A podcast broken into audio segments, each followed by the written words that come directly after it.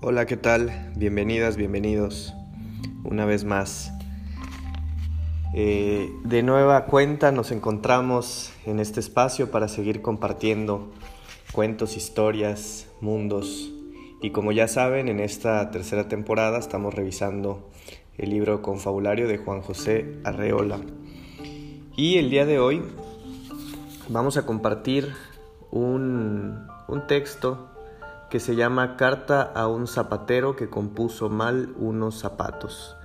Y como ya lo he repetido muchísimo a lo largo de, este ciclo de lecturas en el que estamos revisando a, Juan José Arreola, pues nos vuelve a mostrar esta, esta capacidad imaginativa para de cuestiones muy muy simples o muy cotidianas eh, imaginarse y poder crear un, texto para compartirnos.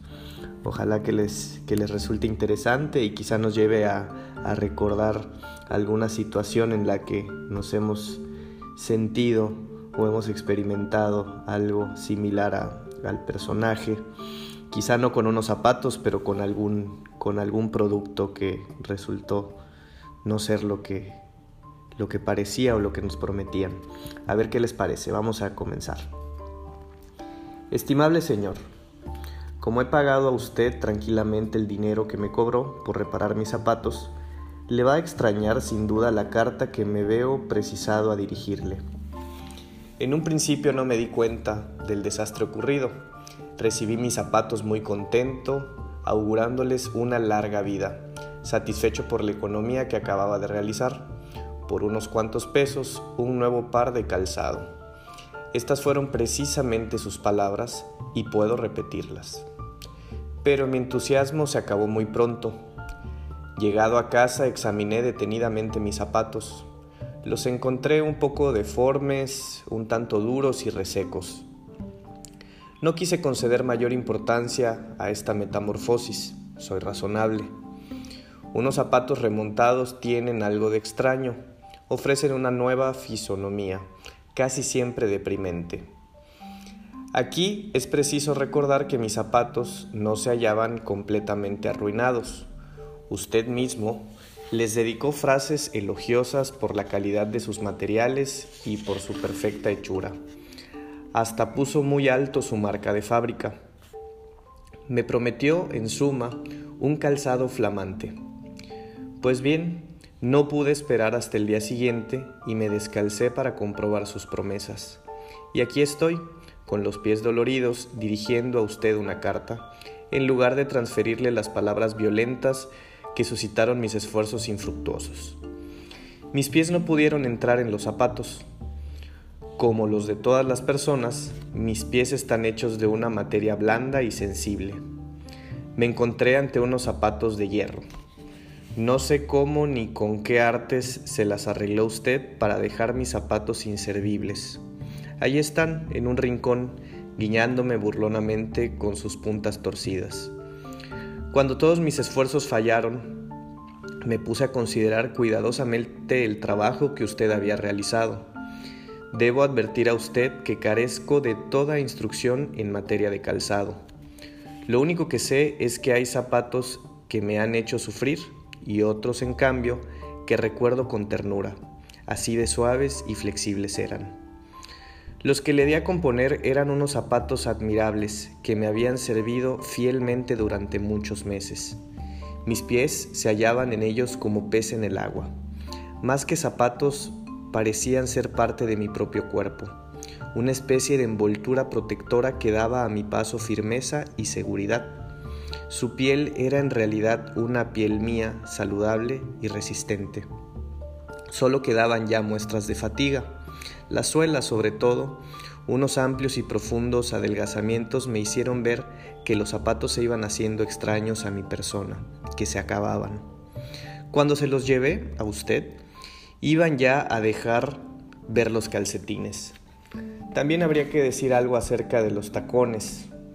Piso defectuosamente, y los tacones mostraban huellas demasiado claras de este antiguo vicio que no he podido corregir. Quise con espíritu ambicioso prolongar la vida de mis zapatos.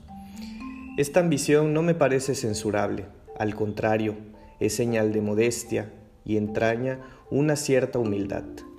En vez de tirar mis zapatos, estuve dispuesto a usarlos durante una segunda época, menos brillante y lujosa que la primera. Además, esta costumbre que tenemos las personas modestas de renovar el calzado es, si no me equivoco, el modus vivendi de las personas como usted. Debo decir que del examen que practiqué a su trabajo de la reparación, ha sacado muy feas conclusiones. Por ejemplo, la de que usted no ama su oficio. Si usted, dejando aparte todo resentimiento, viene a mi casa y se pone a contemplar mis zapatos, ha de darme toda la razón. Mire usted qué costuras, ni un ciego podía haberlas hecho tan mal.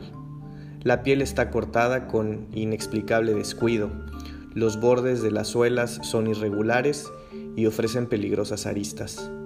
Con toda seguridad, Usted carece de hormas en su taller, pues mis zapatos ofrecen un aspecto indefinible. Recuerde usted, gastados y todo, conservaban ciertas líneas estéticas. ¿Y ahora? Pero introduzca usted su mano dentro de ellos. Palpará usted una caverna siniestra. El pie tendrá que transformarse en reptil para entrar.